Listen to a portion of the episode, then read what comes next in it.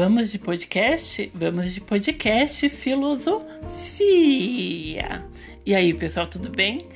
Como prometido, eu trouxe uma reflexão sobre. É, na verdade, eu fiz uma reflexão um tempo atrás sobre algumas expressões que a gente fala no cotidiano e essas expressões elas vão perdendo um pouco de essência, então elas vão ficando meio superficiais. Então eu fiz uma reflexão, eu vou ler essa reflexão para deixar aí compartilhar com vocês, tá bom? É, o texto que eu fiz se chama Não ao Empoderamento. Quando ouço pessoas enchendo a boca para dizer que são empoderadas, me assusto. Não gosto realmente desta palavra. Ela me causa certo sentimento de tristeza e revolta. Sendo bastante sincera, eu fico até indignada ao ouvir se denominar um ser empoderado. Fico irritada. O incômodo aumenta mais quando a palavra sai da boca de mulheres, mulheres empoderadas. Claro que o desconforto não tem a ver com gênero, muito menos com a palavra ou com o verbo em si. Empoderar porém tem a ver com certa ideia de esvaziamento de significado ou de esvaziamento ideológico que a palavra vem sofrendo nos últimos anos. São diversas as situações que as pessoas se utilizam da palavra empoderar, mas muitas vezes ela quer indicar certa autonomia. O sujeito empoderado, geralmente, entendido como aquele que tem poder sobre suas emoções, suas escolhas e, tudo, e sobretudo, seu destino. Mas sabemos que a sociedade e a cultura contemporânea são marcadas pela massificação da subjetividade, ideia comum e muito explorada por diversos pensadores, principalmente aqueles das escolas de Frankfurt, na Alemanha, como Adorno e Horkheimer.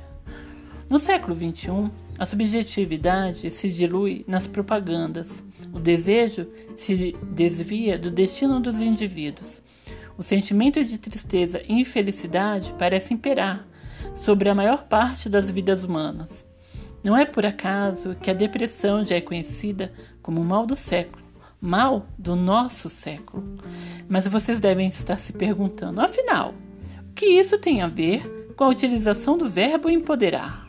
Pois bem, se a subjetividade flutua entre uma propaganda e outra pelas mídias digitais e televisivas, cujos afetos são moldados e manipulados, se a, a massificação e a tristeza são traços que estão presentes no sujeito contemporâneo, se o sujeito perde ao longo da sua vida a possibilidade de ter contato consigo mesmo, Logo, podemos dizer que nós, indivíduos do século XXI, perdemos a cada dia a possibilidade de ser um ser existente. Portanto, de se tornar um sujeito empoderado. Podemos encontrar facilmente diversos exemplos que denunciam a impossibilidade do empoderamento subjetivo. Mas isso não significa que seja algo inalcançável Porém, não é algo tão comum e tão fácil de ser conquistado como sugere certa tendência midiática.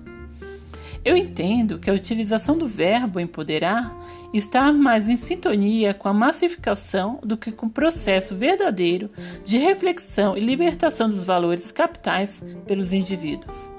Além disso, também está a trabalho do marketing e das propagandas que, sem que são engrenagens fundamentais para que o sistema econômico capitalista continue operando. Assim sendo, eu posso entender que o empoderamento não existe simplesmente porque somos facilmente manipulados. Quem nunca ficou comovido ou comovida com notícias de redes sociais? Se os afetos são facilmente manipulados, como, como podemos pensar, então, em empoderamento sem que haja uma reflexão política e social verdadeira? Assim, o sujeito, ao se definir como um, um, ser empoderado ou uma mulher empoderada, deve colocar diante de si a exigência cansativa de refletir sobre suas próprias questões, de modo que essas indagações retire o sujeito da posição passiva e coloque uma posição ativa em relação à sua própria existência.